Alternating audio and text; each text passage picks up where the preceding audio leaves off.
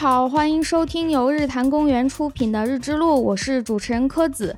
今天我们请到的嘉宾是卤煮，其实我想叫卤煮老师，但是他不让我叫老师，是卤煮，卤煮同学可以吗？卤煮同学可以可以，不然只叫卤煮真的不像一个人类。卤煮同学，然后卤煮同学他的研究方向是生态保护与社会经济协调发展，更具体的说就是研究自然保护地和周边社区的。保护发展关系，所以其实卤煮同学 是我的一个小同行，先跟大家打个招呼吧。好，Hello，大家好，我是卤煮，啊，我是日之路的一个粉丝，嗯，也很荣幸 今天可以和科子老师一起来录一期节目。哎呀，粉粉丝不敢当，我老觉得怪怪的。我们那个群不是都叫听友群，不敢叫什么粉丝群，太奇怪了。我是之前在微博上发现，好像。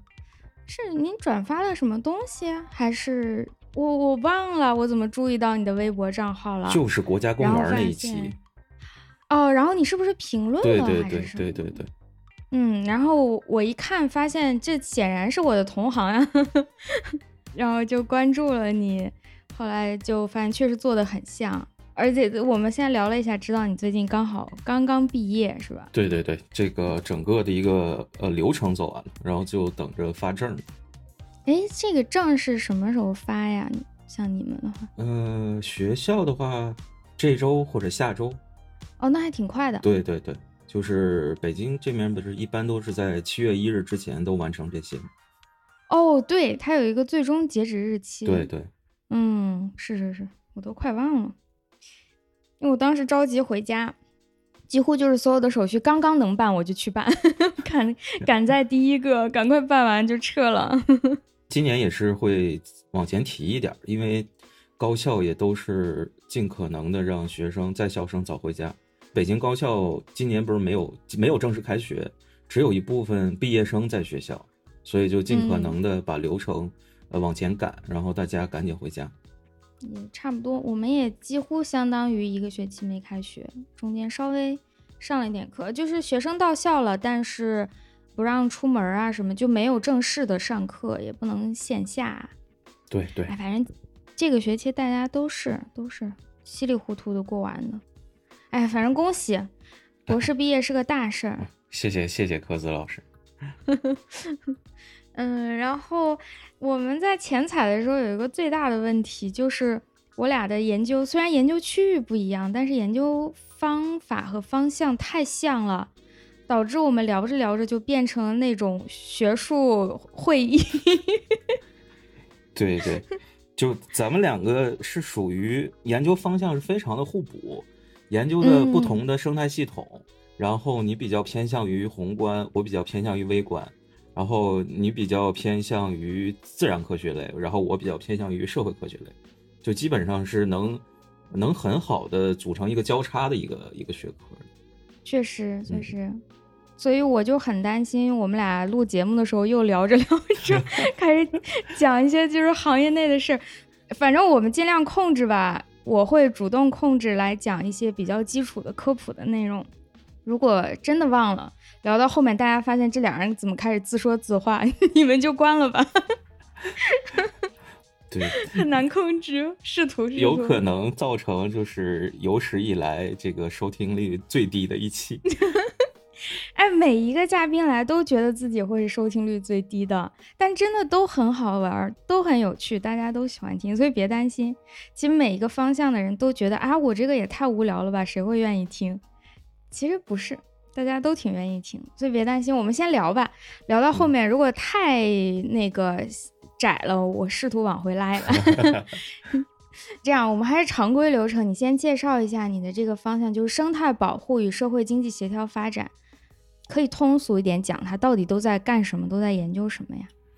其实我做的我的论文做的就是在一个典型的自然保护地的周边的呃社区的农户。然后研究这些保护地的一些具体的政策对保护区周边这个农户的影响，主要的那个聚焦在收入上的影响，因为这个收入可能是对农户发展来讲最重要的一个指标吧。一个因素，所以就是主要是聚焦到收入上。然后在做这个微观研究的同时呢，前期会做一些在这个区域上以县域为单位做一些它的基础性的分析，然后在分析县域经济和保护之间的关系的基础上，然后尝试着把这个他们之间的一个计算的结果、一个评价的结果，做一个外生的一个变量去引入到微观的计算。你看，你已经开始 外生变量了。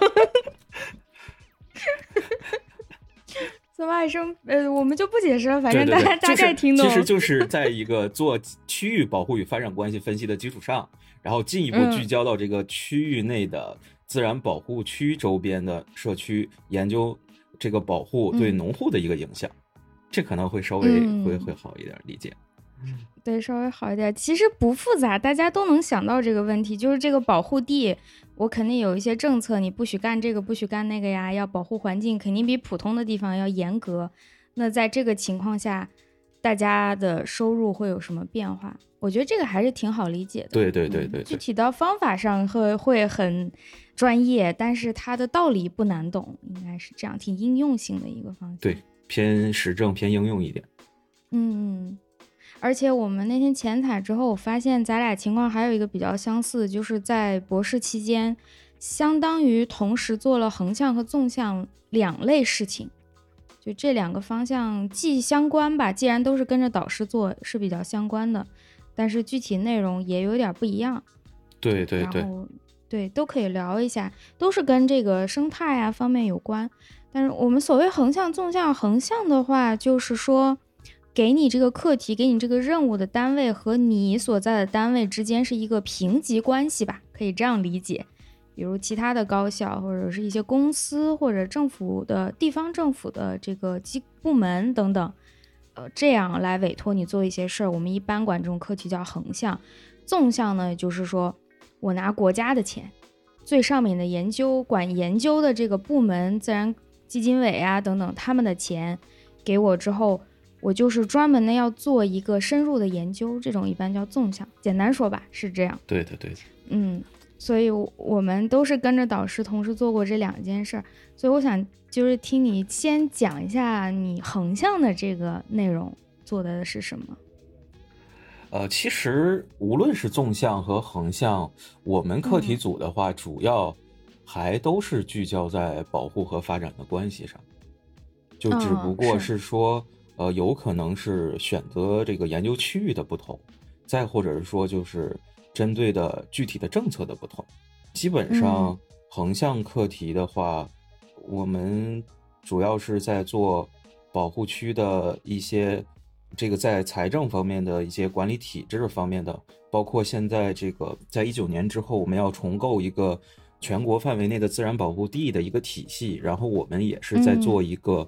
保护地管理体制的一个重新的一个梳理，啊，就是国家公园对对，以国家公园为主体的自然保护地的这个管理体系，然后我们再做一个从管理体系上做一个梳理，然后嗯，会有其他领域的专家学者去做，包括自科呀，包括这个区域范围怎么样划定，包括具体的他要做什么物种的保护。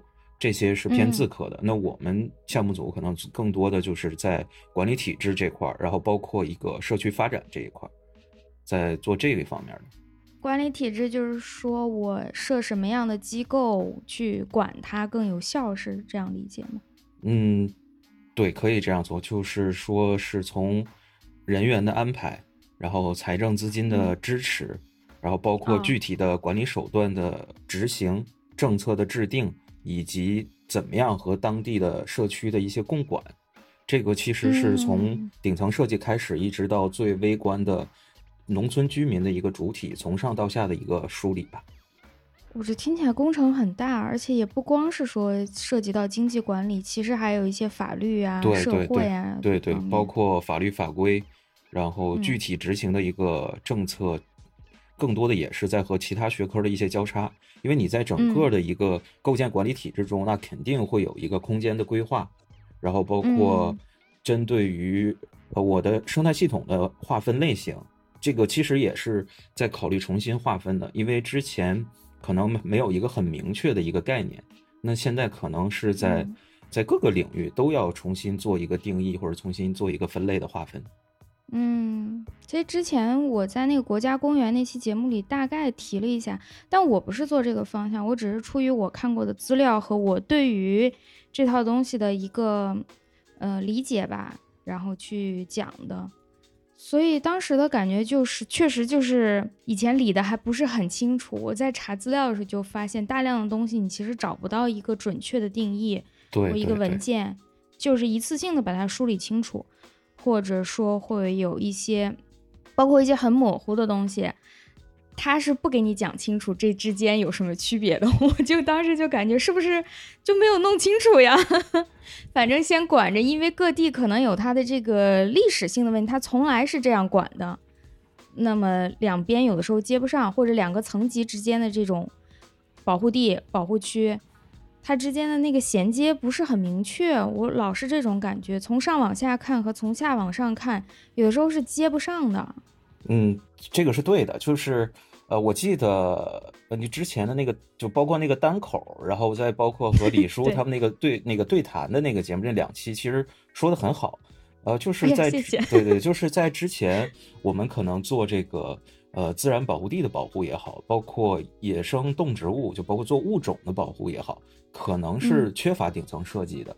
那可能从二零一二年开始，我们更注重这个一个顶层的设计。然后，尤其是在二零一九年，这个以构建国家公园为主体的自然保护地管理体系指导意见发布之后，那这个更聚焦到从上到下的一个顶层的设计。那现在呢，就可能是就是像刚才您说的这个，从顶层设计到最基层的衔接上，确实还存在很多问题。这是新的问题，因为顶层设计刚刚出现，然后还有一些老的问题，那也就是从。建国之后，一九五六年第一个自然保护区建立开始，那一直存在的、长期存在的一些历史遗留问题，就是现在阶段就是既有老问题，也有新问题，所以就是国家在各个层面在不停的梳理，在呃争取，因为也是设了一个时间的一个规划嘛，嗯嗯，二零二零、二零二五、二零三五不同的节点，每一个节点都要做什么事情，所以就是整整体上现在还是。处于一个相对来说初级的一个阶段，我们前期可能是会把一些具体的大的区域范围或者大的体制定下来，但现在具体的到执行层面怎么去做，就还需要不停的去调整。嗯。嗯哦，这个也是我在做了这一行之后才慢慢体会到的一件事儿，就是作为老百姓的时候，我经经常会感觉一个文件发布、一个规划发布，说明这一些领导专家已经想好了，呃，想得很细致了，然后他才会落到纸面上发布出来。但是当我真正进入这一行在做的时候，发现有时候也不一定，它是需要循序渐进的。甚至说有些东西你就是必须先执行下去，才知道会发生什么事儿。所以有时候这个文件发布，比方说就是国家公园的事儿，大家可能会觉得国家公园已经会划分的非常清楚了，边界很清晰了，怎么管也定了，部门也成立了，人员都聘好了，才发布文件说我们要建立国家公园。其实不是，他就是说我们先开始做这件事儿了，就需要发布文件了。所以有时候老百姓看到就说啊，你们已经开始建了国家公园，怎么还稀里糊涂的就有这种负面的评价？嗯，对。呃，我我觉得也有时候也挺冤的吧，反正。对对对，其实我们整个在制定政策的制定和执行过程中，其实普遍存在这个问题。那应该其实也是也是需要这个问题的，因为你在各个层面都是需要有法可依的嘛，需要找到依据。那你。如果把所有的问题都想好了，都解决好了，再出台这个政策的话，那肯定就来不及了。那中间肯定会出现各种各样的，比现在可能还多得多的问题。那我们用一个框架性的、基础性的东西，在前期做了一个在国家层面的这样的一个政策，然后每一个省份或者甚至具体到每一个自然保护地，那根据当地不同的情况，它在。进行一个具体的政策执行上的一个这个规则或者是规定，那这个可能是更好的，也是能避免产生更多的新问题。是的，是的。所以就之前国家公园节目也有人说啊，我已经去看过了，或者说呃大概了解了条文，觉得也不是很靠谱嘛，这个事儿。哎，我就觉得这才刚开始，对吧？不要着急，对，后面会会好的。像卤煮同学这样的人 已经在做这件事了。那你们课题组大概要跟到什么进展呢？是跟一个阶段，还是说一直跟下去啊？这个事儿？现在是一直在跟，然后后续的话，这个也是看，也是看金主的这个 这个规划吧。对，是。但是你已经毕业了，你就这个 这个问题就不归我来考虑了。开心，只要毕业了，这些烂摊子都不用管。对，那一瞬间很开心。哎，我记得你之前说你们还有关于这个野生动物的一些保护的内容，也是和这个项目是在一起吗？还是说另外的一个项目？嗯，其实我做了很多横向和纵向的项目。就是野生比较大一点的吧，大一点的话就是也是其实也是偏政策类的，就是为一些法律法规和具体的政策提供前期的一个从调研和学术理论层面的一个支撑材料，就是偏这这一些的。主要是野生动物保护的话，其实也是为野生动物保护法的修订去提供一些前期的资料。嗯嗯，然后因为现在野生动物保护也也进入了一个更重点的一个改革改革期间嘛，所以就还会不仅仅是要从物种的保护，那也是需要考虑周边人群的这个一个问题。因为现嗯，咱们国家存在很大的一个问题，就是野生动物的栖息地和人类的生活空间是存在交叉重叠的。所以既要考虑保护动物的问题，也是要考虑当地农户的他们自身的利益。嗯，你知道朴素的想法就是说，这里有野生动物，那我就把人都搬走，只让野生动物生活，好像这样就解决问题了。你们就是在规划当中会从这种思路出发吗？我如何把人都人为的因素都去除掉，这样去做？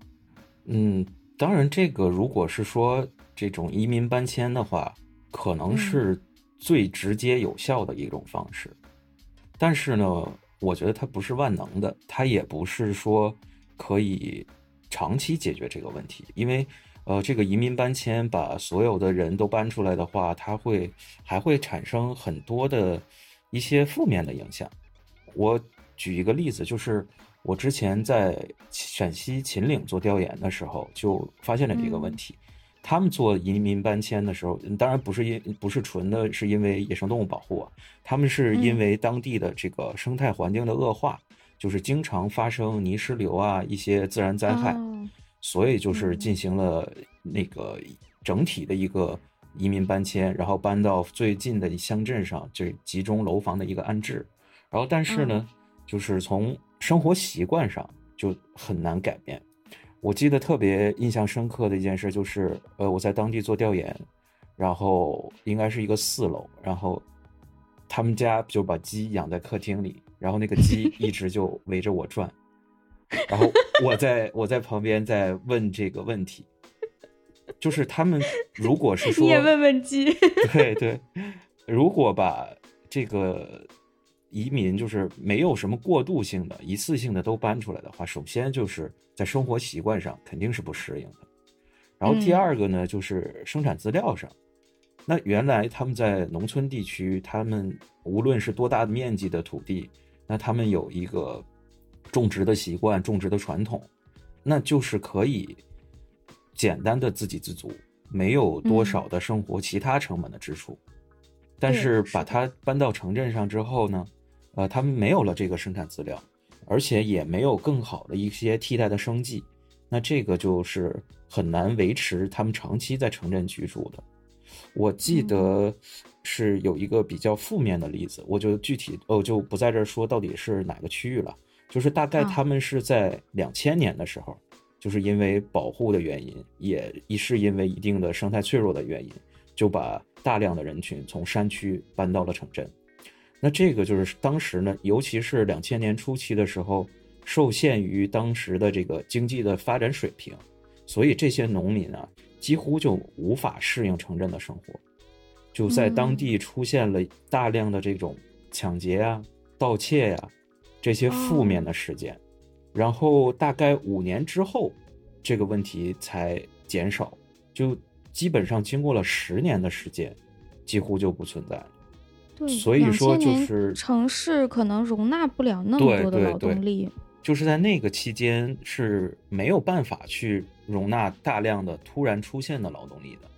即使包括现在，就是到二零二二年的时候，我是觉得，如果把这些，呃，农村居民为了生态保护，或者是因为当地的生态脆弱，把他们都一次性的集中搬到城镇中来，也是无法消耗这么大劳动力的。对我们调研也遇到，就是搬迁各种各样原因的搬迁，应该全国各地都有。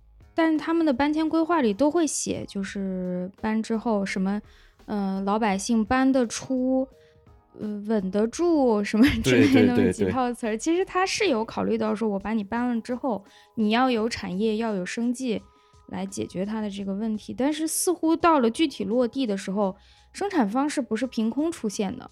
你不能凭空说你们干工作去吧，可是工作机会是没有的，谁来给他安排？对对对。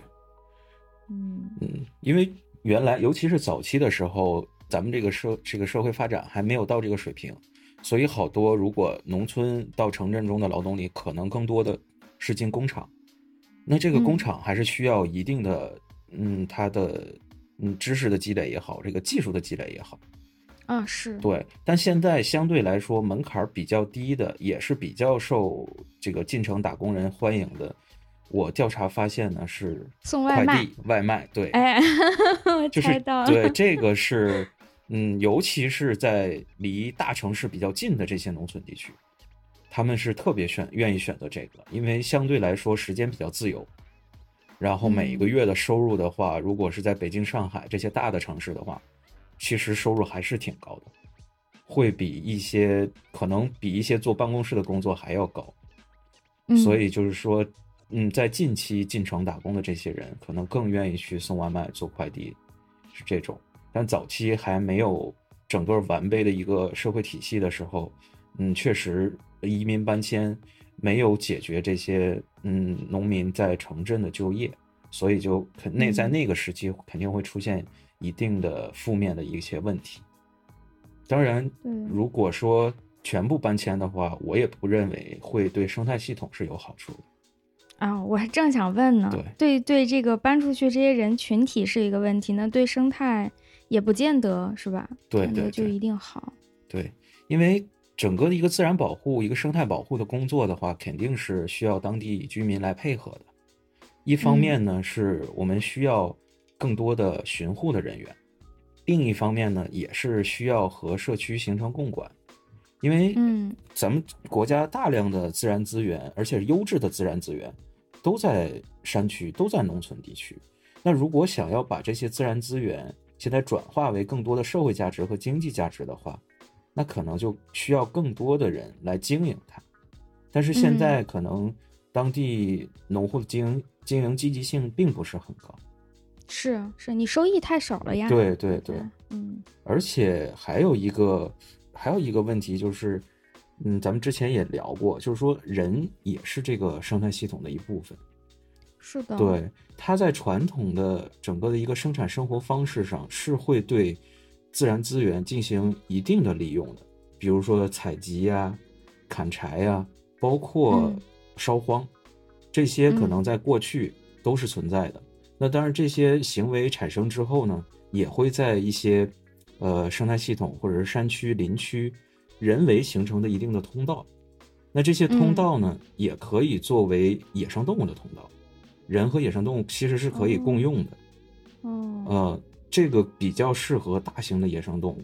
那现在随着这个自然保护区的建设，包括国家公园的建设，呃，可能我们整个的生物多样性越来越富集，森林的郁闭度越来越高。那这些，呃，我们不存在以前的这种小范围的资源利用形式了，那就，嗯，以很多野生动物的通道其实也是被堵塞的。然后再呃，这个通道就是说它的一些规律性的迁徙啊，这这种行为对？对对，它进出森林的一些通道，有一些通道真的就是人类通过采集的方式形成的一个通道，然后没有人的时候，野生动物也会走这条路，就是形成了一个共用的一个通道。但是就是现在可能是我们保护的越来越好了，我们不允许老百姓去用这个林子，不允许他去这个采集砍柴，就是把一些灌木的东西去利用。然后就是这个这个通道可能逐渐的就不存在了。那对于像亚洲象、像东北虎这些比较大型的野生动物的话，那它有可能会减少了它自然这个行行走的一个通道，这个是是有影响的。然然后另外呢，在外部地区，就是我们的社会层面，在我们的人类这这一个层面的话，那我们的生产生活的范围是不断扩大的。是会影响到野生动物栖息地的，造成了野生动物栖息地的破碎化。那一面是整个的育碧度越来越高，另一面是人类的这个生活范围和野生动物越来越交叉，那就造成了野生动物天然食物的减少。哦，我明白了。对，它就被迫的要到人类活动范围来去采集食物。那人类的活动范围包括农田呐，包括一些可能经济林啊，它都是比较便于采集的，所以就是啊，也是形成了一个习惯，就是现在越来越多的新闻可以看到，呃，一些野生动物从山区出来，然后到这个农田中吃水果啊，然后吃一些粮食啊，而且我们整个社会对保护动物的意识越来越高。然后大家呢有了野生动物之后，一般也都不驱赶它，还有主动投喂的，所以就更形成了一个 促进它的作用。一方面是天然植物、天然食物的减少，那另一方面又是在这个人类聚聚集范围之内，可能更容易获得食物，所以就越来越多的动物出现，呃，然后就是产生了现在其实一个也是比较热点的一个研究吧，就是人兽冲突的一个问题。嗯，对对对，我看到过有人象冲突，还有野猪，嗯，包括少量的老虎或者猴子的问题，都都出现过。对对，我不是在南京嘛？南京这两年那个野猪已经多的没办法了，我都亲眼见到过，正在湖边散步，那野猪从我面前跑过去。野猪是实在太多了。野猪是一种先锋物种嘛，就是野猪多的地方，其实是能侧面反映。生态保护的成效是比较好的，南京多的话，那就证明南京的保护成效还是挺好的。那阵就是因为新闻上频频出现这个野猪的事儿，好多人好奇嘛，然后就也想去看一看，也想给野猪喂点东西。大家是出于好奇和好心，但是就有新闻上就说了，说你不要喂它，你给它喂成习惯以后，它会来找你要吃的。对对对。到时候发生了伤害的话，那从人类社会的角度来讲，我们肯定是会击毙他的呀。如果他要伤人，对对，那对他来说，他也很冤枉。他天天到这来找吃的，结果有一天突然被打死了，就很不好。你刚刚形容，我就感觉是我们以前觉得把人类排除掉之后，这个自然环境恢复到野生状态肯定是最好的。但是你那个形容就是既破碎化越来越严重。但是每一个破碎的这个小的保护区、小的区域内，它又变成了一个纯粹的野生状态。你没有给它留下一个活动的这种空间，就好像一个一个小的那种绿色的牢笼一样，把它们分着关开了，关在不同的小区域内，它没有办法自由的来回活动。然后它一旦出来，就变成了和人交错的这种问题。好像这个大家本来是好心想要保护它，结果变成了一个新的问题。对，所以我觉得现在咱咱们国家大力倡导国家公园的建设，可能也是为了解决这个问题。因为以往的自然保护区的划定也好，包括一些呃风景名胜区、自然公园，他们的划定可能是相对来说范围比较小的，而且只针对的物种也比较单一。那现在国家公园划定的话，它可能是从一个生态系统的完整性、整体性去考虑，然后去做一个更大面积的一个规划，那就是尽量的把这个栖息地破碎化的问题在国家范公园范围内去解决。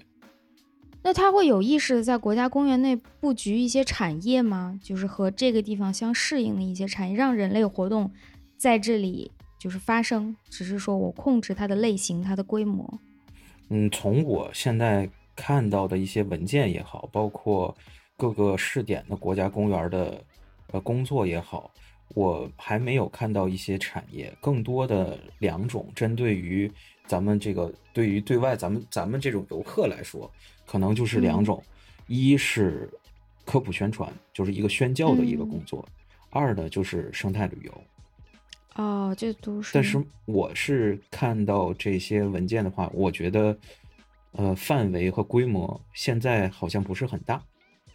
嗯。就还是在一定是要以保护为前提，然后再适度的去开发一些旅游项目，然后也是尽量的去不破坏它的。整个一个生态系统的完整性。那是旅游的话，虽然它可以称作一个产业，但实际和当地的生态系统是没有发生任何关系的。你是把它当做一个景观来看，你会会有一些能源的消耗、资源的消耗、排放的这个废物，然后源和会的问题有。但是从你刚刚讲的，比方说那个通道的问题，我感觉其实可以适度的发展一些一产类的东西。它可以和这个生态系统更好的发生一个交换，纳入到这个系统内。如果我选择合适的产业、合适的规模的话，其实它不见得是一件坏事，还有可能是一个好事。我可以主动的参与这个调节之类的。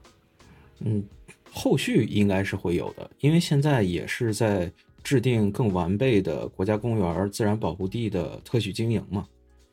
哦。嗯，因为原来在自然保护区周边有一些。他会做一些这种，呃，您刚才说的一个遗产的东西，就是，嗯，比较典型的就是在自然保护区周边做一些，呃，农产品。我去的比较多的一个自然保护区就是在陕西长青国家级自然保护区，他们就是做了一个叫熊猫蜂蜜，是哦，保护区和企业和当地农户这个三方合作，就是。呃，是一定要是参加过保护的这些呃农村居民才可以参与的，然后通过这个蜂蜜的收入来反哺保护，给农户一些补偿。对，对我刚刚也想给你讲的例子，也是一个蜂蜜，看来这是一个常用的蜂蜜。蜂蜜应该是最常见的一种。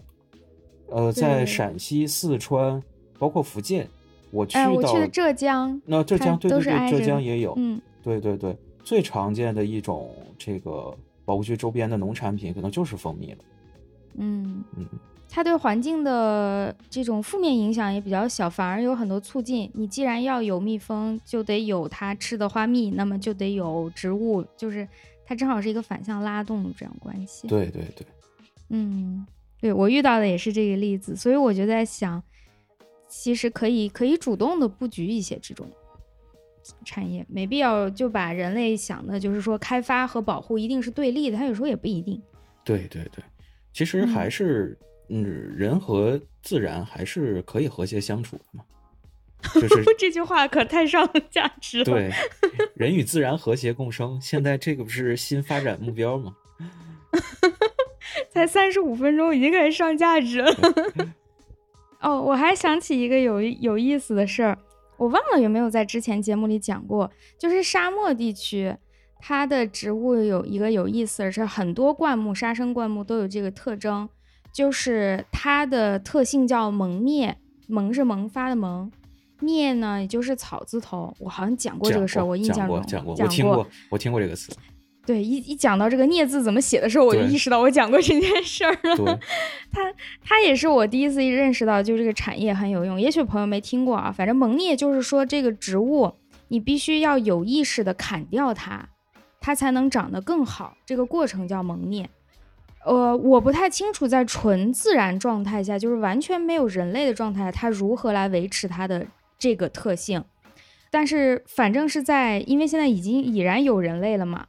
所以，我们看到的现象就是，纯粹野生的那种灌木林，它反而不会长得很好，因为没有人去砍它，没有人利用它，它这个萌孽的效果就不好。三五年它还是很小，甚至有可能就死掉了。而有人去砍它，用它那个枝条在后面加工东西的话，这种灌木林它就越长越大，越长越大，有点类似于小时候那种谣传吧，就是什么小朋友生下来要要刮头发，越刮长得越多，什么胡子越刮越多，有点这种感觉。所以当时也是这个让我意识到。有的时候，你就是要让你的这个呃人类或者其他的生物进入到这个生态系统中。生态系统本身不是死的，它就是活的。你让它平衡是对的，而不是保持它一个静止的状态，是这种感觉。对对对，说到这个，我想起大一上的一门课就讲过这种每一种森林的这个经营理念，就是有一种经营理念呢，就是近自然的。就是不去管它，把它画在一个区域中，然后任它自生自灭，通过它自自己的恢复，呃，然后自己的生长，让它这个随心所欲的发展嘛。然后另一种方式就是科学规划，比如说在十棵树中，呃，选择一棵最好的，然后其他周围的都是辅助的。如果这些辅助的树影响到这棵目标树的生长的时候，就把其他的树砍掉。来来保持整体的一个呃，这个整个森林能更好的一个生长，这是两种不同的经营理念，这个都是都是存在的，而且是应该是在欧美的一些国家中都存在的。嗯嗯，那城哦，城市园林不是城市园林修剪主要为了好看，对对对对，它更多的是这个有一个美观的作用，它不是不是为了森林生长的一个作用。嗯，你你说的这个林是指一些经济林，还是天然林，还是什么？天然林采用天然天然林对。然后砍掉的那些会是用用于一些呃木材加工啊，或者是一些其他的加工。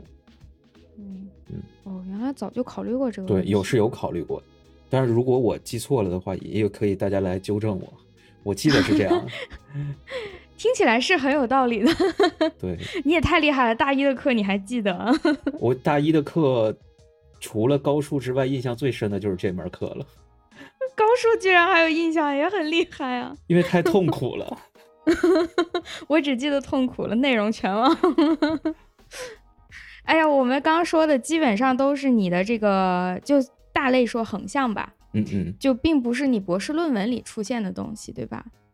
那你的博士论文，我们前面已经讲到了，做的是具体的自然保护地和周围社区。这个社区其实是一个专有概念，对吧？需要解释它的这个社区，并不是说我们，因为城市人听到社区第一反应会是我们这个小区，我们哎，或是这个意思，它还是不太一样的。你可以大概解释一下什么叫自然保护地与社区的关系。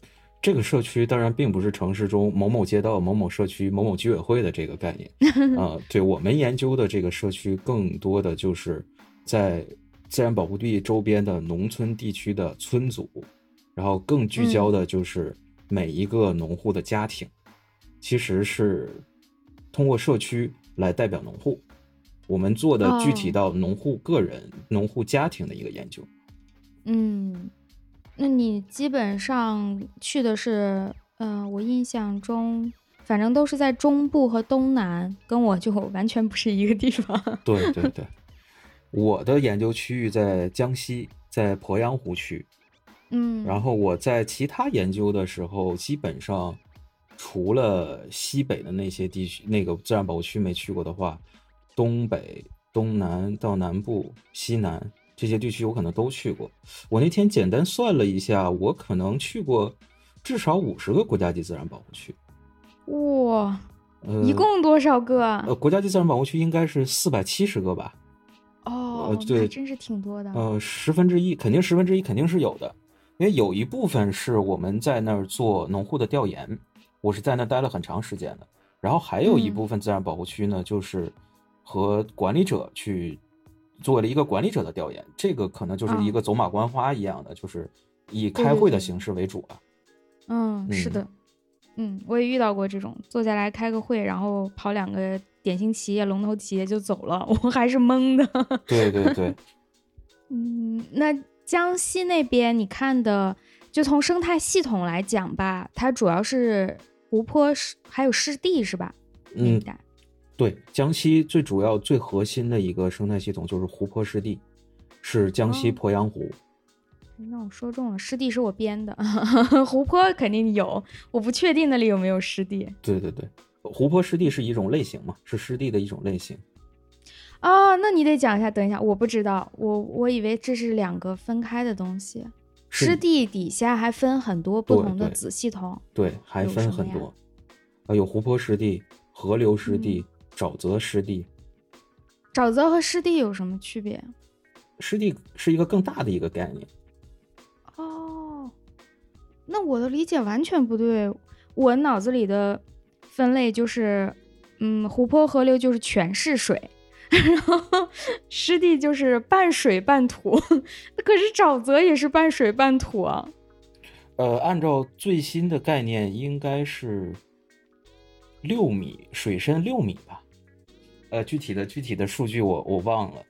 没事没事，我待会儿查。但是说它是有一个数值的规定，是对对，在那个呃新的湿地法中进行了一个更明确的一个法律的界定。那我可不可以理解为湿地乍一看就是一个比较浅的湖泊？六米的话也还行，并不深，是这样的感觉吗？就我乍一看会觉得它是一个湖，但是它很浅。我觉得可以这样理解，就是说这个湖都可以叫做湿地，因为湿地是和森林、海洋三大生态系统，就是基本上除了海洋的水域，除了海洋的水域，那都是可以叫做湿地的。哦，是这样分的呀？对。哦。就是原来我捋一捋。对，原来各个国家对湿地的概念都是不一样，学术概念一直对湿地也没有一个特别。有共识性的一个学术一个概念，但是这个咱们国家去年年底出台的，然后六月一号开始执行的湿地法，它是有一个对于国内的湿地是有一个明确的概念。那就严格来说，湿地是要比湖泊宽泛的一个概念。对对对，湖泊可以是湿地，河流可以是湿地，沼泽可以是湿地，人工的水塘也可以是湿地。哦，理解了，怪不得西北也有湿地公园，我还觉得很奇怪，这才有几口水啊，怎么就敢叫湿地公园？所以从这个宽泛上来讲，它确实可以算。对，湿地其实原来的范围是特别宽泛的，基本上能见到的水，可能广义上来说都能叫做湿地。然后现在就是把它更具体了，把它赋予了更更严谨的一个概念。嗯。那这个统计应该也挺难的。我我记得我们当时学那个叫地理信息系统，就是 GIS 那个课，呃，他举了一个例子，就是说大家有时候觉得地理信息的统计应该是很简单的事情，只要我有这个数据遥感的这些数据的话，但实际上很难。比如说呢，他就是以湖泊来举例。就如果我想知道全国的湖泊面积有多大，听起来是个很简单的事儿，我不就是需要航天拍一张图，然后把湖泊的地方都圈出来，数一数它有多大，加起来就完了。但说实际上呢，就是说，到底多大算湖泊，水有多深算湖泊？有的湖它夏天有，冬天没有，你算不算它？有的湖可能就是这段时间形成，你算不算它？人类突然自己造了个湖，你算不算它？等等等等，或者有的湖它很长，长到你其实可以把它当做一条河流，那么它到底是河还是湖？我看完那张我就懵了，不想做这个研究。对，这个这个范围是特别宽泛的，因为就以我做的鄱阳湖举例的话，它是中国最大的淡水湖。它是，嗯，概念上它是永久性湖泊，但是它又是季节性湖泊，它的夏天和冬天两个季节的水面的面积是相相差非常大的。那它的补补充的这个补给水来源是降雨？呃，一个是降雨，再有一个是长江，因为江西的鄱阳湖和湖南的洞庭湖是在长江上的两个最大的湖。诶，那长那也就是说，长江的夏天和冬天的这个水流量差距很大了。对对对，哦，所以就是夏天从长江上游下来的水，然后流到洞庭湖和鄱阳湖中，然后再包括他们的呃这个湖的下游也有自己的水系，然后他们也是共通的，就是在夏季的时候也是都是往这个湖中注水的，然后在冬季的时候又回流，然后这个造成这个水差的这个面积非常的大。哎，那我提个问题，就是像你们这种做流域研究的，就我看过的论文，我就发现流域研究或者是凡是跟水系扯上关系的，它都不能通过一个小区域来做封闭研究，因为你永远是要跟它的上下游产生关系，永远没有一个问题是只有你这里自己独特的，你们怎么怎么办？所以这种研究我做的其实是。一个假的流域研究，我，你可是毕业了。我是把这个鄱阳湖区上下游，然后把它放在一个大的背景中，然后通过用这个行政边界的划分，然后固定在一个以主湖为核心的一个小的区域。我并没有把长江以及它下游的五五条河都算进去。我基本上就是固定在主湖的一圈儿，呃，也就是大概有十二个县，嗯，就是这么大的一个面积之内，然后研究它的一些问题。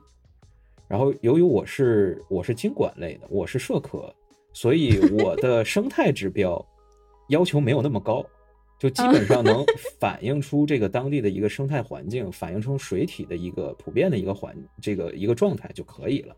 我更多的还是偏向于经经济和社会的指标。明白，明白，就是要做一些人为的假设，来把它画出这么一个一个确定的范围。对我先先做了一个简单的概念界定，我就是把我的研究范范围、研究区域扩在一个比较小的范围。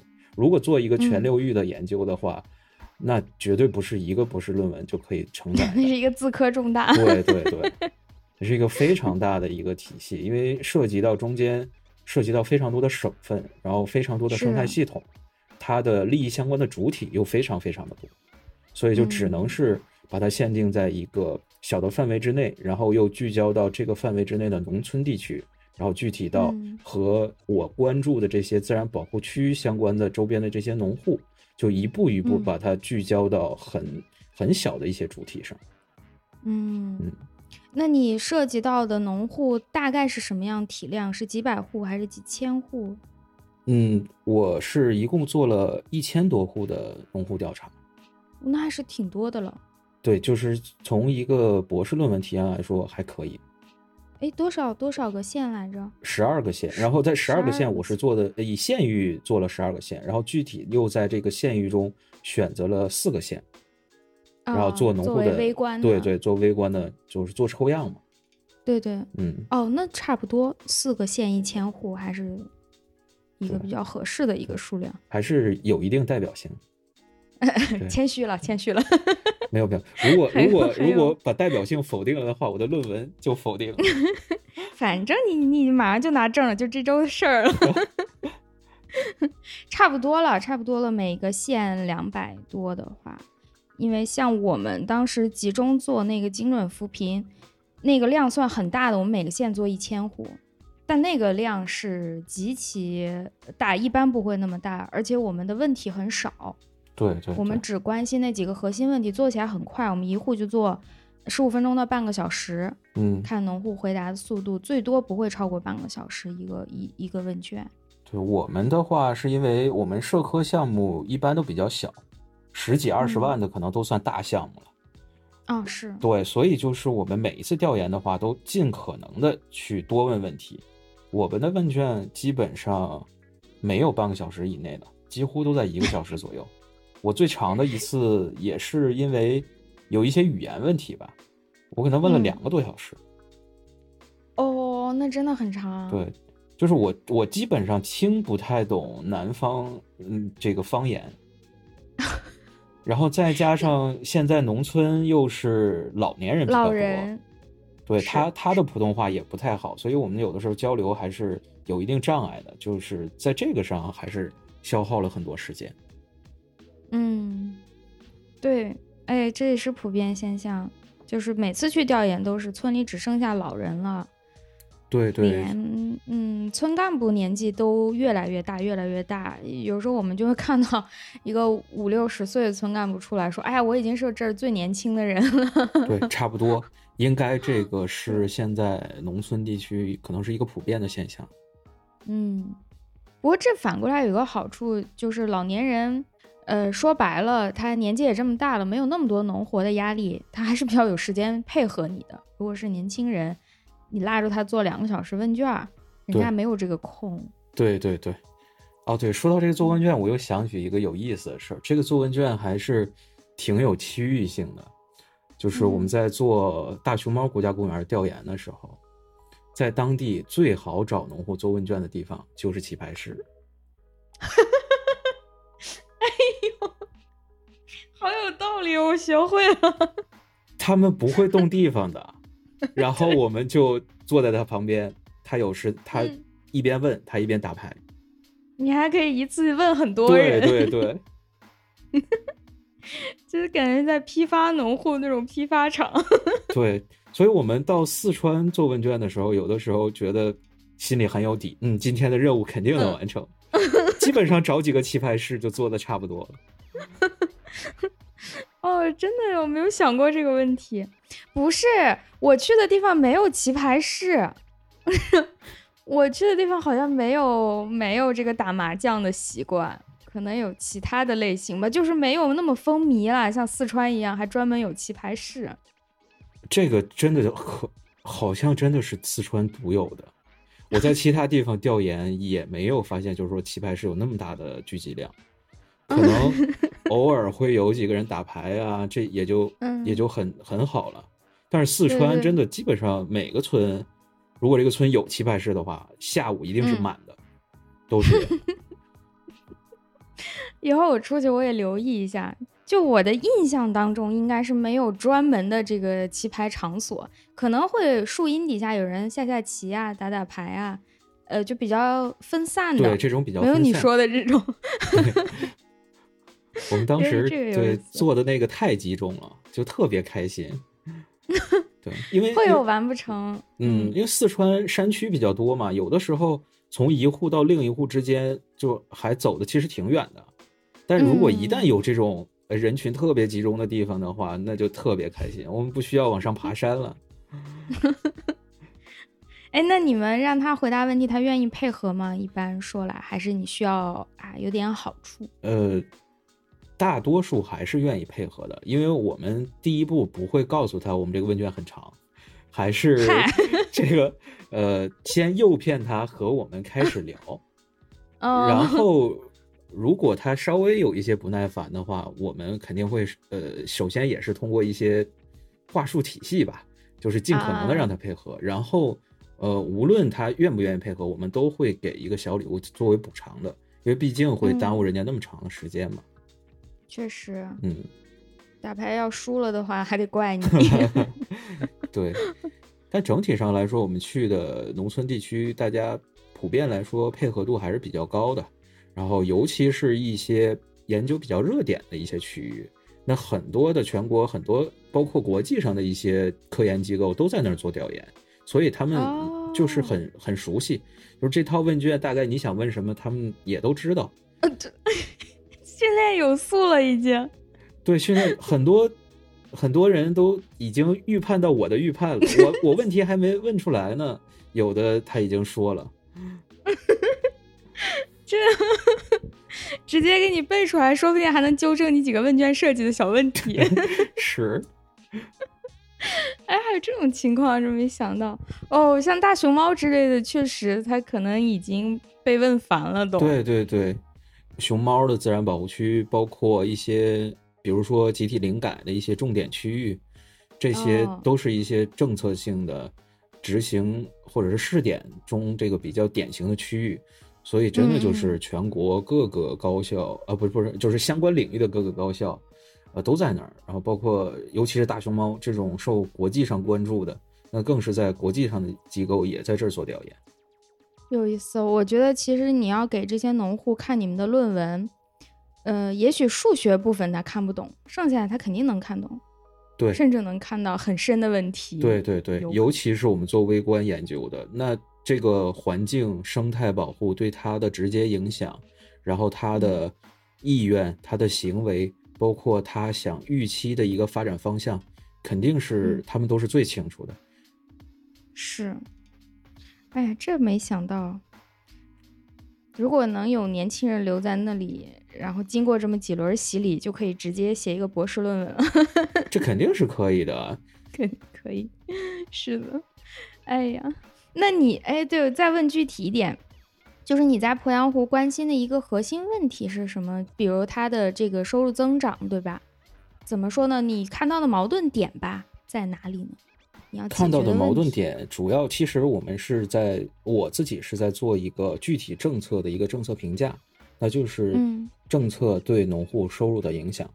因为现在我们国家执行的这些保护政策，普遍是强制资源管控加部分嗯经济激励这种形式。嗯那这种形式又分成好多种政策，好多项，然后有针对于生态系统恢复的，有针对于嗯物种保护的，有针对于我你的资源受限制之后，我会给你提供一定补偿的。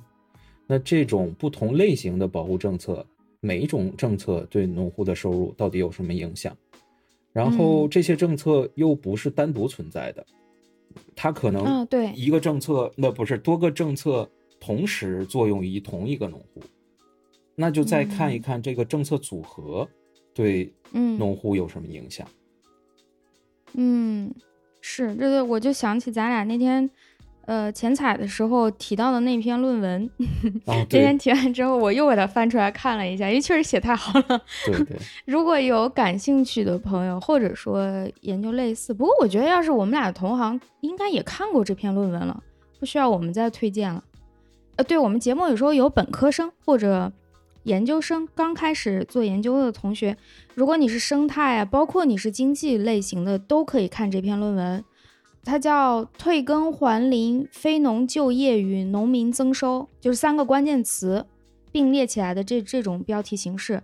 第一就是退耕还林，它研究的是这个政策；第二个呢，就是退耕还林影响下的非农就业；第三个，最后它的结果就是对于农民农民增收的一个影响。呃，副标题是基于二十一省面板数据的双重差分分析，然后作者是王树，树是树民的树，还有岳西明，大家可以回去看一下这篇论文，实在是太经典了。二零一七年的，不早也不晚吧，还算是新文献吧。二零一七年算嗯，正好是五年，正好还能引用。对对对，可以引用。而且这篇文献是我目前为止看到的写退耕还林，呃，最好的一篇文章。我也觉得是对，虽然我不做退耕还林，但是我觉得看完就是启发很大。就任何一个政策，如果能像这篇文章一样彻底的分析一遍的话，那它对于农民增收、对于社区的影响就说的比较清晰了。对，呃，就核心来讲，他讨论的一个问题就是退耕还林，大家可能听说过，听众就算不做这个肯定听过，就有一些耕地，它可能本身产出量就一般，是坡地呀什么之类的，呃，或者你这耕地已经够多了，生态环境又不好的话，我会把它退回去，重新让它变成林地这样的区域。那我把它退回去，也就意味着这一片耕地原本的那个农民、那个主人，他肯定经济上要受损。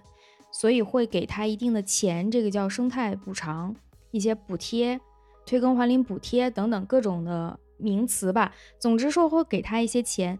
那么这一部分钱到底能不能够补偿他的损失，以及能不能够让他有更多的收入，其实是需要严格来分析的，不能直接说比较这个钱和那个粮食的价格，这是不准确的。对，嗯，大家可以看一下这篇文章，它讨论的就是很严密，把所有的逻辑关系、直接的影响、间接的影响，对农民是否可以找到新的工作，呃，引导他进入其他产业等等，都每一条线都讨论的很清晰了。对对，因为他发的这个期刊啊，《经济研究》是中嗯国最好的经济学的期刊。是的，如果就是在我们这个领域已经是很小众的了。我是做林业经济的嘛，这个这个在经济领域已经是非常非常小众的了。这么小众的话题，能在最好的经济学期刊上发一篇论文，那也就是说，这个论文不仅仅是我们这个同行可能非常认可，那整体的就是说，从经济学界对这篇论文也是可以可以说是一个认可的。是，嗯，它的内容主题虽然是生态的，但是它的方法是很严格的那种经济学方法，对吧？对对对，是非常标准的经济学范式的研究。他为了验证他的论点，他做了不同的检验，然后做了不同的呃差异性的分析，基本上就把我们所关注的问题都解释。嗯，凡是你能想到的疑点，他都提前给你说清楚。对对对，所以就是学经济学的朋友也可以看一下这篇论文。这篇论文也是我毕业论文的最核心的参考文献之一。话说到这儿，我已经听懂了，学到了不少。是是是，我也是试图学一点。写到这个份上，你只要能学到它一半儿，就够自己的文章当中完成一个嗯很好的论证了。对对对。就是拿出一部分就可以了，不用完全都做好。聊到这儿，我觉得我们已经开始变成学术论坛，要往回收一收了，应该念论文了。想想绕回来，哎，那我们就看你你研究那个区域，你的结论呢？比较简单粗暴的讲，你觉得现在的这个政策，鄱阳湖这个区域？尤其你最关注这四个县，你拿到微观数据这四个县，他们首先是不是有增收？其次，这个增收多大的归功于这个生态政策本身的影响？嗯，最最直接的结论就是我关注的三项政策都没有增收效应。哦，因为第一个政策呢是。退田还湖其实跟退耕还林它是很类似的，也是在九八年之后在全国范围内实施的。但是由于我的研究区域呢，它的当当时的标准以及呃有一些历史原因，所以它不符合那个拿到补偿的标准。很多农户是退退田了之后是没有拿到补偿的。嗯这个是落实方面的问题，是吧？呃，不是落实方面的问题，是因为当时执行的时候，国家是有标准的，你在标准范围之内是可以给你补偿的。但是因为围垦湿地是在七八十年代的那个时候是特别流行的，其实是一种非法行为。哦，那个跟我们那边开荒差不多。对对对，其实就是一种开荒，它只是把湿地围起来之后，把它变成农田。是，然后这样其实它是非常破坏生态系统的，所以在九八年洪水的时候，包括长江流域的湖北、湖南、江西，其实这些地区都是遭了重大灾害的，因为这些地区都存在围垦湿地的现象。那这个其中这一有一部分受影响的农户呢，因为他就是不在这个政策规定范围之内，所以当时呢，他的农田被回收了，但是他也没有拿到补偿。但是单一这个政策讲的话，就是时间比较久了，因为这个政策在执行的时候，基本上是在两千年出头的时候就已经结束了，所以经过长周期的它的生计决策的变化的话，单独说这个政策对它的负面影响已经不是那么大了，因为它后续肯定会调整我去做别的事情嘛。然后第二个政策的话是生态补偿，这个生态补偿呢是。一种野生动物肇事的一种补偿，因为鄱阳湖区是国咱们国家最大的冬候鸟越冬地，就是白鹤呀、东方白鹳啊这些一级保护动物，在冬天都会在这儿嗯过冬，然后它基本上是在九月底十月初的时候就到鄱阳湖地区了，那这个时间呢，湖区的粮食还没有收割完成。嗯，它就是很有有大规模的鸟类就会进到这个这个农田里去啃食这个，摘一些种子呀，或者是吃一些那个水水田，因为当地是水田嘛，吃一些水塘里的这个小鱼小虾呀这种，它就破坏了农田。那国家会对这个遭受到破坏的农田的他们的农户进行一定的补偿，来补偿他们的收入，就是为了不让他们驱赶百鹤。嗯，但是这个补偿呢，也是从标准上来说也是不足的，也不能弥补农户在农业上的损失。而且现在由于这个补偿力度，包括这个投入的资金的不足，所以就只针对一些比较重点的区域，可能是最原先发现白鹤最多的那个区域，会对他们进行一些补偿。但是更对更广泛的环湖的这一个区域来说，没有补偿的很完备，就是很多农户也是受到了白鹤的影响，呃，那但是他们也没有得到补偿，所以就是在这个政策中。也没有起到增收的效应。当然，这个政策最开始执行的时候，更多的是他想起到一个调节的作用，就是是，也不是为了起到增收的作用嘛是。然后现在呢，最对当地影响最激烈的一个政策，其实是长江十年的禁捕退捕的政策。禁捕退捕？对，在长江流域全面禁禁止捕捞。十年的时间，禁对哦哦，进补退补哦，明白了，嗯嗯，因为长江流域是渔业资源是非常丰富的，嗯，在这个区域，很多人是以捕鱼为职业的，然后有的虽然不是职业，虽然没有普及到每一家都有船吧，但是可能说几户人家就有一条船，然后在公共水域他们是可以去捕捞的。然后从零三年开始的时候是有一个每年的禁渔期，就是几个月之内你不允许捕鱼，但这个也没有阻止这个渔业资源的下降。就现在在长江流域很多比较重点的区域已经到了无鱼这种级别，就是越捕越少，越捕越穷。所以就咱们国家在二零二零年的时候出台了。长江流域十年的全面进步，这个范围有多大呢？从长江的哪儿到哪儿呀？有，大概吧，你不用说太具体，就是是要从上游算起吗？对，从上游。哦，长江流域及其重点地区。哦，这真不知道。也就是说，从这个政策实行开始的话，几乎可以说整个长江是不可以捕捞了。对，这种大型的捕捞。对对，小型的也不可以了，就是在这个以捕鱼为职业的这些人，渔船都已经收走了。哦，这是个挺大的事儿哎。对对，这是一个非常大的事儿，因为嗯，补偿呢只针对于这些国家给发了证的，嗯，这个相当于就是有执照的合法捕捞的渔民，国家会补给这些人，这个按照你的船只的数量，按照你网箱的数量，会给你补偿。这笔补偿，单次的补偿是很很高的，呃，有的农户就是如果他的渔具渔船很多的话，可能一次性拿到十几二十万。哦，那不错。对，但是这个只是补了一年，就补这一次是吗？对，就是这个是补这一次，然后后续呢，他会通过保险的形式，然后分批的再给你补一些，就是每年给你交一部分社保。然后这个呢是可能给你交十年、交十五年，具体的地区的它的政策是不同的。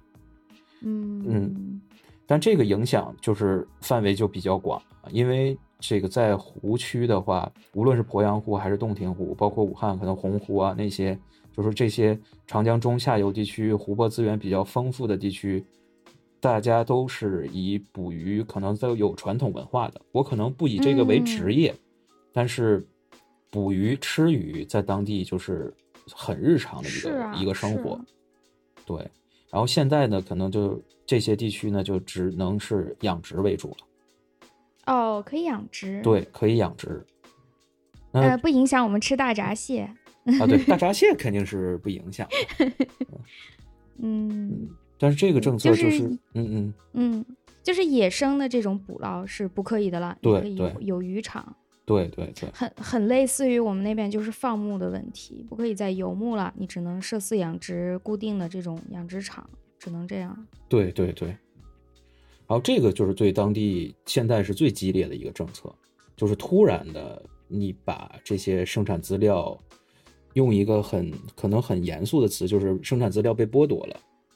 嗯嗯，然后尤其呢，我发现了有一个问题，就是在这部分渔民当中，有很大一部分是九八年那一批退田还湖的农户。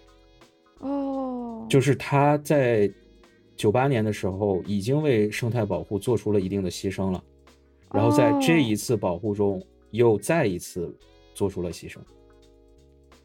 就这个是有重合的，这个政策的执行是有重合的。但是也反过来说，就是这个地区的这个生态问题，这么多年确实没有得到根本的解决。那它留在这里，它必然就会受到一轮又一轮的这个政策影响。对对对，这个我们生态保护的政策肯定是会越来越严格，然后强度肯定是越来越强的。所以就是留在当地的这些农户，确实是为保护付出了非常多的成本。嗯。那就你这三个政策，不管是组合还是单独测算下来，它不但没有增收，还有负面影响，只是负面影响有大有小而已。对对对，就是这个禁渔的政策，因为它第一年可能因为就是刚刚执行嘛，所以在第一年的时候，这个负向影响是不明显的。但是未来如果它没有很好的替代生计的话，那这个负向影响肯定是非常大的。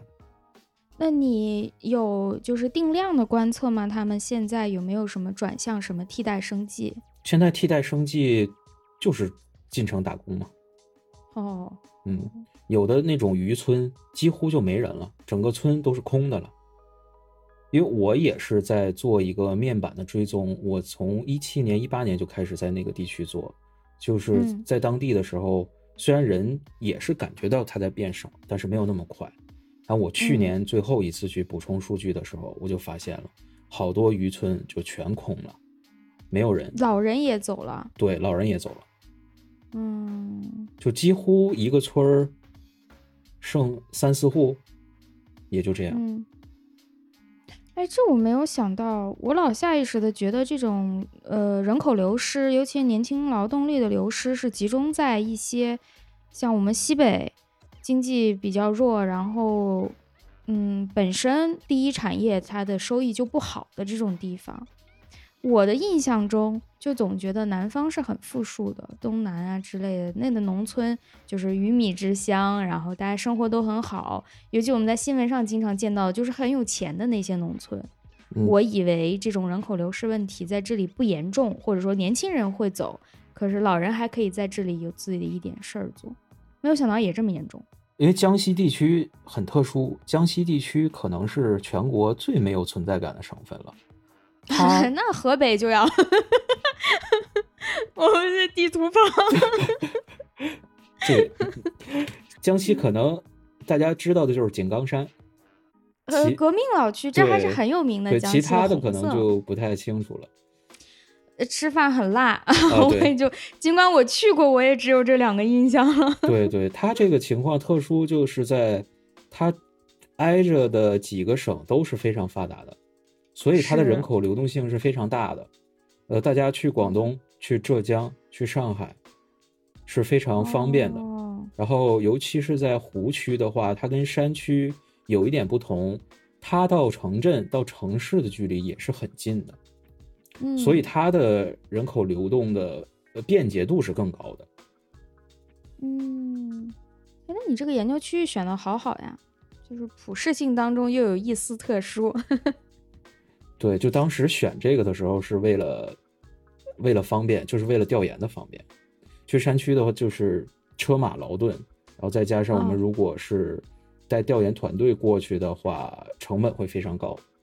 但是在湖区的话，就是交通比较便捷，在这个方面还是可以节省不少经费的，啊，这个是比较现实的问题。那再再就是选择这个区域，它肯定是因为它存在典型性嘛，它的保护与发展的矛盾一直很大，而且虽然一直在推进在解决，但是嗯也没有解决的很好，当地有一些问题一直存在，然后这些政策的不断实施，不断。强度的不断提高，而且还反而增加了新的矛盾。就比如说我刚才说的那个候鸟的问题，也是因为当地保护的好了之后，候鸟增多了，所以受到的农户受到影响的农户才增多的，这也是哦，也是一个保护成效的体现。因为原来没有那么多候鸟的时候，它基本上在湖边去捕鱼就可以了。但是后来整个范围多了之后，现在可能环湖每一个县都成了栖息地，冬候鸟越冬地已经不是在成点状分布的了，都快成面状分布了。那是好事儿。那从这个角度，对，从这个生态角度讲，一定是好事儿。在这点上，江西做的还是非常成功的。现在候鸟这张名片基本上已经打出去了。哎，那他们有发展旅游业吗？从这一点上，有的，有的。在二零一九年的时候，是设计了第一届国际观鸟周。哦，嗯，但是第二年就就疫情了嘛。嗨，嗨，哎，上一次嘉宾老师就聊巴丹吉林的那个，呃，英雄会，沙漠里的那种会，大家去越野，什么也是一九年红红火火搞起来，然后 就没了。对对对。哎呀，大家的命真的是不好啊！旅游业。一九年的时候投入是非常大的，包括修路啊，一些旅游的接待设施，然后就是非常多的配套的基础。都开始实施，但是突然这个新冠疫情开始之后，对当地的旅游业确实是巨大的打击。哎呀，是啊，本来这个发展旅游还是比较顺理成章的，而且好处是，愿意来观鸟的人，我的主观想象啊，就是喜欢观鸟、愿意观鸟，为这么大老远来的人。他应该对于鸟类、对于环境保护还是比较尊重的，会稍微好一点的人，所以它造成的旅游的破坏，也许吧，会没有那么大，会好控制一些。对对对，整体上来说，就是这一些人，呃，还是喜欢自然的，更多的可能是一些自然摄影的爱好者。然后同时呢，这些人也有一个优势，就是这些人比较有钱。观鸟是比较小众的一种方一种旅游方式，对哦，它在当地可以带来的整个的一个经济效应，其实是比我这种纯游客是肯定是 附加价值要高得多的。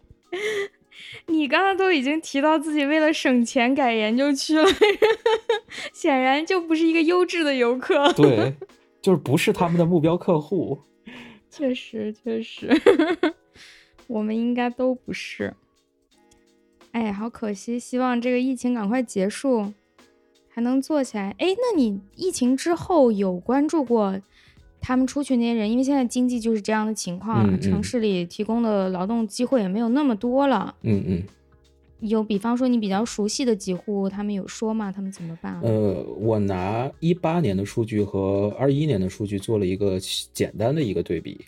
嗯，外出打工的收入是降低的，嗯，呃，然后外出打工的选择也在减少，嗯嗯，因为疫情的话，对城市的管控肯定是更严格的，然后这些农户进城如果没有一个很好的生活环境的话，那暂时选择回到农村，可能对他们来说是更好的一个选择。成本低嘛，生活对成生活成本低，呃，也更容易自给自足。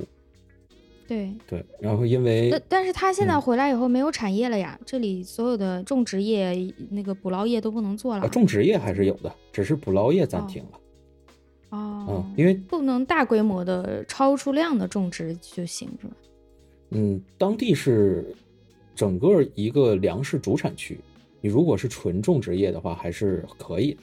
哦，嗯。对，就只是说在保护地周边的这些可能会对你的农药化肥的施用可能会有一些限制，但整体上江西的这个环湖这一些的这这一圈的农村地区的话，就是江西省的农业主产区，它是粮食主要还是靠这个区域生产的。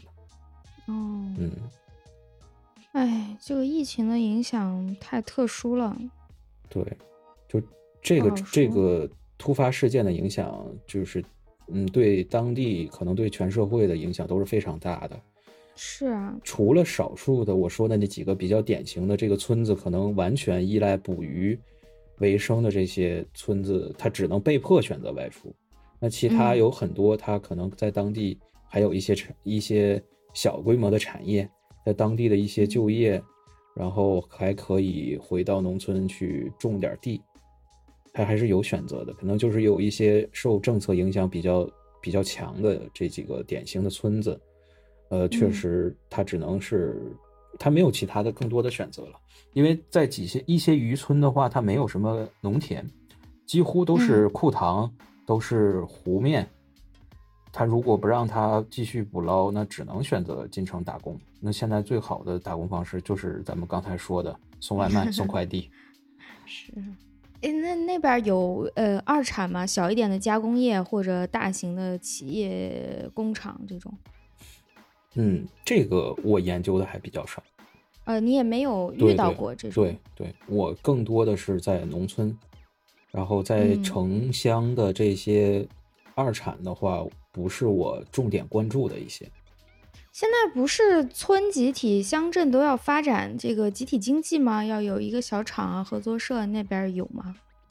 还是它是以产业的形式，呃，就一产做了呀？以一产做的比较多。哦，嗯，然后有一些区域的话，可能在九江地区，因为九江地区是一个传统的工业区，然后包括。还有在上饶的一些地方，它可能也有一些矿业，所以它可能会吸引一些在当地的就业。上饶有啥矿？煤矿吗？铜矿吧，好像是铜矿，应该是万年县那边。嗯嗯，好奇一下，好奇，我还不知道那边的矿产分布。对，是有矿产的。哎，现在主要这个影响也不是一个区域，就原本大家把疫情是当做一个快速的外生冲击，就。以为它就一下就过去了，对对。结果现在看来，它可能会对你整个的产业结构呀、社会的这个资源分配都会产生一个长期影响。对，包括对我毕业都产生了影响。我原计划是二零二零年去补充调研数据的，结果那个时候 就农村不让进嘛。嗯。农村其实它在封村的管理上是更严的，外来的人口不让进。所以我就被迫只能二一年的时候再去补充的最后的一一批调研数据，是影响了好多人的这个进展，不光是你开心一点，大家都变慢了。是，原来我只在新闻里面看见过一些自科的，包括做农学的，可能什么生产资料种了个西瓜，最后被偷了，没有完成实验。我没想到我一个做社科的也能受影响。没想到吧，整个社会啊，哎，现在哎看吧，不知道，大家都在适应，这倒也是一个好事儿。人还是很顽强的，每个人都试图找到现在这种新的状态下我们怎么办。对，不光是对，不光是他们，那现在生态环境的影响，我也觉得不好说。以前我们。很关注的一些快速发展造成的生态问题，如果大家进入到疫情后的这种持续，如果持续这个状态，包括大量的线上进行一些活动，比如咱们现在线上录音，嗯嗯，还有很多其实生产过程也都转到线上了，嗯，包括原先的一些产业，它也许就会完全消失或者完全被替代，还有一些新的产业会诞生。如果这些都是长久持续的话，其实对生态系统的影响也会和以前不一样，以前的矛盾点也许就不存在了，但也许会出现新的矛盾点。对，那大家最关心的碳的问题，可能就不是现在的这几个主要的排放了。对对，啊，这个可以做一个新的研究点，可以你去拿去做申个基金项目。我呃，我咋这么厉害呢？我我是隐隐约约有这种想法，但是没有理清楚。我预就是这不光是我一个人能感觉到的吧，对吧？就是疫情的这个影响将会极大的从结构上改变我们现在的这个社会形态，那么它必然接下来会传导到生态系统对我们的反馈。但这个也太复杂了，我还没有想清楚我从中能做哪一个小点，我肯定不可能整个做。这个这个机理分析是很难做的，它嗯，从谁传导到谁这这个整个的一个过程确实是很难理清，而且我们也不知道它什么时候结束，也许对，就是也有这个问题，对，也许明年就结束了，也许十年以后还没有结束，就这个都是不确定的。它正在发生当中，嗯，我们不好说把它当成一个什么尺度上的变量。对，先想想吧，至少从现在开始做研究，我不能忽视它了。对对，不能假装没有疫情这件事儿了。对，现在很多的论文也都在把疫情作为一个很重要的一个变量。是的，在解释这个问题的时候，都会把这个疫情的因素加上。对，刚开始看到的是纯粹研究疫情本身，现在已经变成，呃，疫情会成为一个普遍的一个变量，会放进来了。对对，凡是跟社会有关，都会考虑它的。嗯，再想一想，回头这个卤煮同学申了什么重大呀、面上呀，嗯，联合啊，不要忘了我啊。那肯定是科子老师先能申得上。我真的是已然放弃，已然躺平了。但是真的，我们回头可以聊一下，真的挺互补的。咱俩从研究区域到方法，得向你多学习学习。咱们确实是从，真的是各个方面这两个学科交叉的话，非常的互互补，而且。而且我觉得咱们做的东西可能就是，虽然你是从自科做基础，但可能做的东西的落点更偏社科一点。嗯，是的，这个也是我经常产生的一种自我认同的 矛盾点，做着做着就不知道自己在干啥了。对，这交叉学科都是这个特点。有时候是好事儿，有的时候也不是太好，需要自己把自己理清楚。没有，没有。嗯，没有单一的成熟学科套路可以直接的去做。对，我们现在现在比较热点的前沿，好像都是交叉学科。嗯，是这样，但是他们都是大佬，就是真正交叉的最前沿的是一些领军人物在做，我不可能直接学他。就你看他很热闹，当你试图跟他做一样东西，你就发现这个你做不了，你没有那个资源。对对对。就昨天，昨天我们还在讨论，就是说现在这在这个碳的领域，呃，可能 可能最最热的是要和生物多样性保护结合起来，就这两者的交叉。然后双碳和生物多样性，对，这是一个很热点的一个领域。嗯，双碳已经热到不行了，已经热到。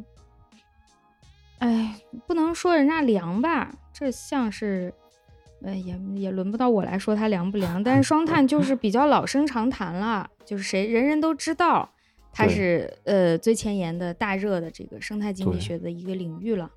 嗯，所以才需要更多的交叉嘛，就让它热度持续。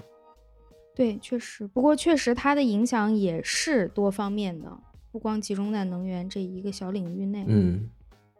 因为现在各个领域都在强调碳达峰、碳中和。这个碳的话，可能是和咱们的学科交叉，可能会做出一些有意思的东西。我觉得这个是可以，嗯，去想一想的一个领域。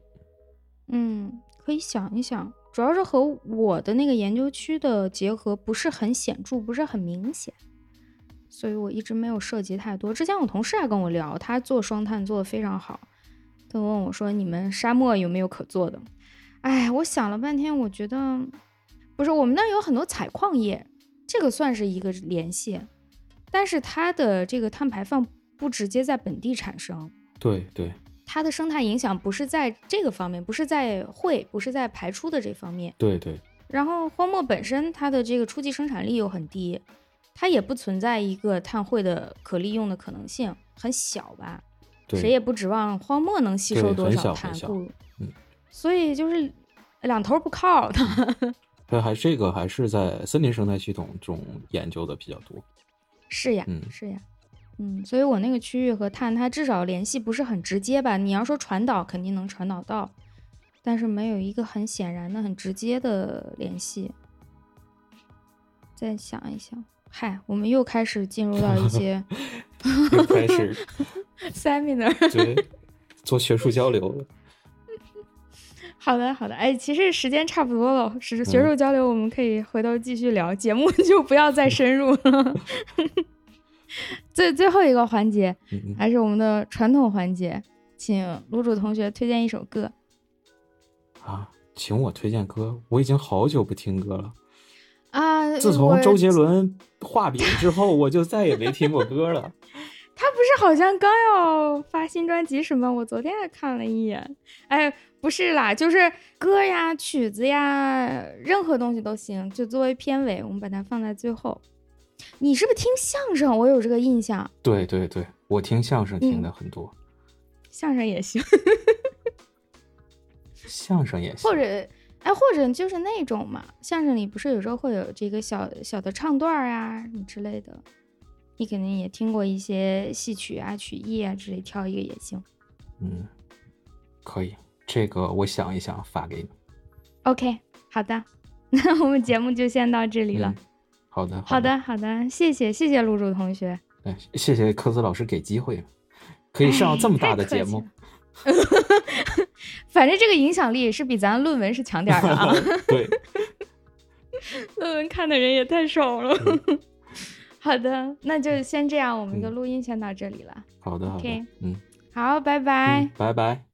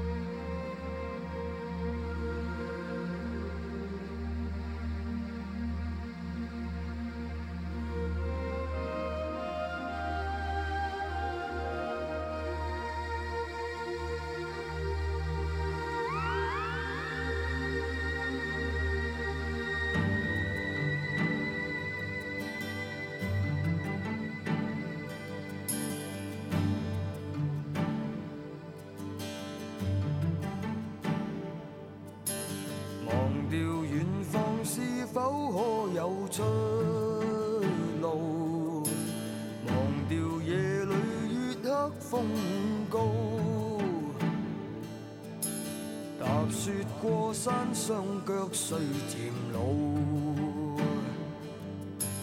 但靠两手一切达到。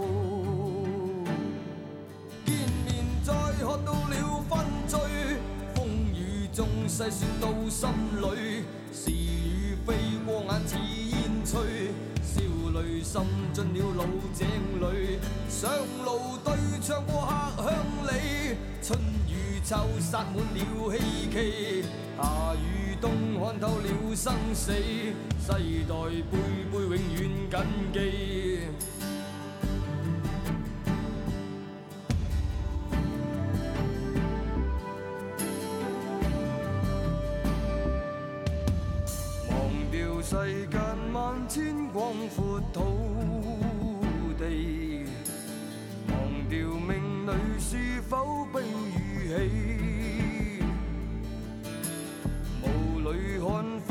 一生走万里，但已了解不变道理。见面再喝到了分醉，风雨中细说到心里，是与非过眼似烟吹，笑泪渗进了老井里，上路对唱过客乡里。秋洒满了希冀，夏与冬看透了生死，世代辈辈永远谨记。